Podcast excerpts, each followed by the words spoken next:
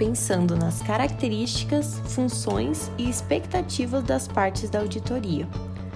Stakeholders são todos os atores envolvidos em um processo de auditoria, desde as partes do processo conforme definido nos normativos, até a vasta gama de usuários possíveis dos produtos que serão entregues pela equipe ao final do projeto. Não se trata, nesse momento, de efetuar-se uma análise de stakeholders com os rigores exigidos por essa técnica de auditoria.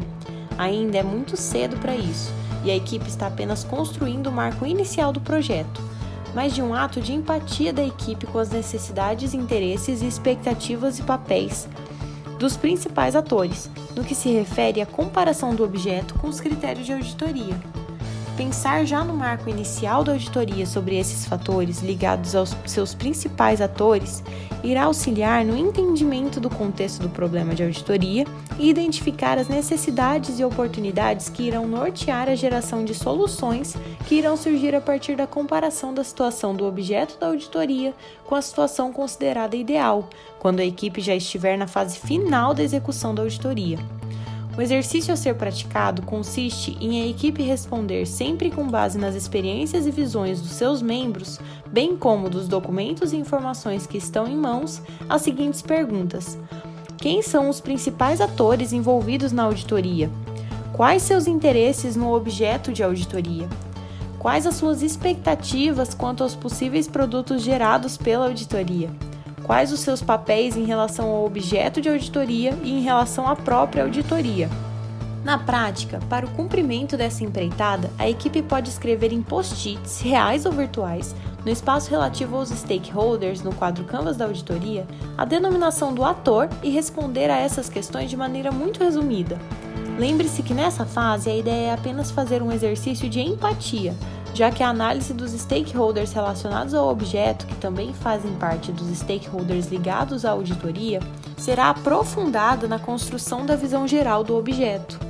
Exemplos de atores em um processo de auditoria estão relacionados ao conceito das três partes de uma auditoria, que envolvem auditor, usuários previstos e parte responsável.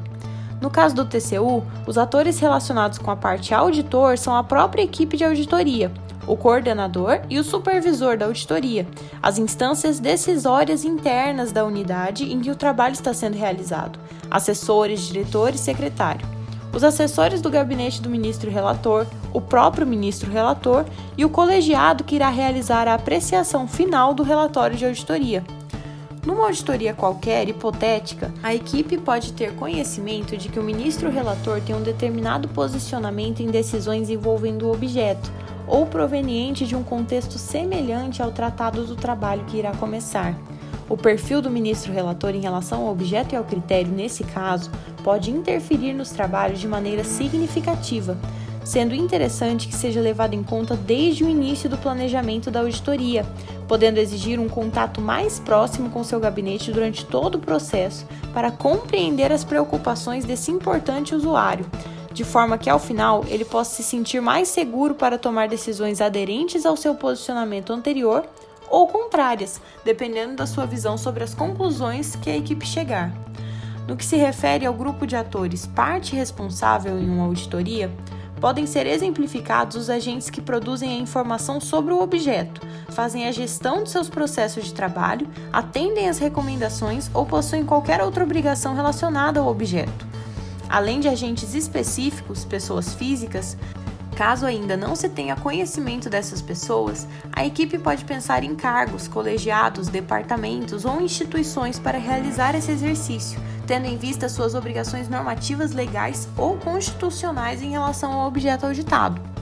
Numa auditoria em que se tenha um histórico de notícias negativas sobre o gestor, como investigações de fraude anteriores, por exemplo, tal fato precisa ser considerado desde o início do projeto, e a influência das notícias e dos fatos noticiados no relacionamento do gestor com a equipe deve ser avaliado continuamente.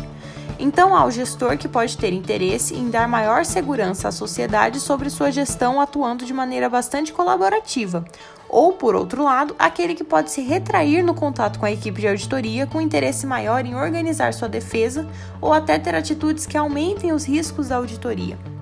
E completando os exemplos das partes de uma auditoria, podemos dizer que há uma gama enorme de atores e interesses no grupo usuários previstos, já que englobam pessoas, organizações ou grupos para quem a equipe irá elaborar os produtos de auditoria. Dependendo do objeto, pode ter grande apelo em variados grupos de interesse, englobando inclusive os membros dos dois grupos anteriores, e no caso do TCU, sempre irão envolver como um dos usuários principais o titular do controle externo, que é o Congresso Nacional e suas comissões temáticas. Vamos agora imaginar uma auditoria cujo objeto seja um grande projeto de infraestrutura e que terá vários agentes e grupos do setor público e privado com diferentes necessidades de informação.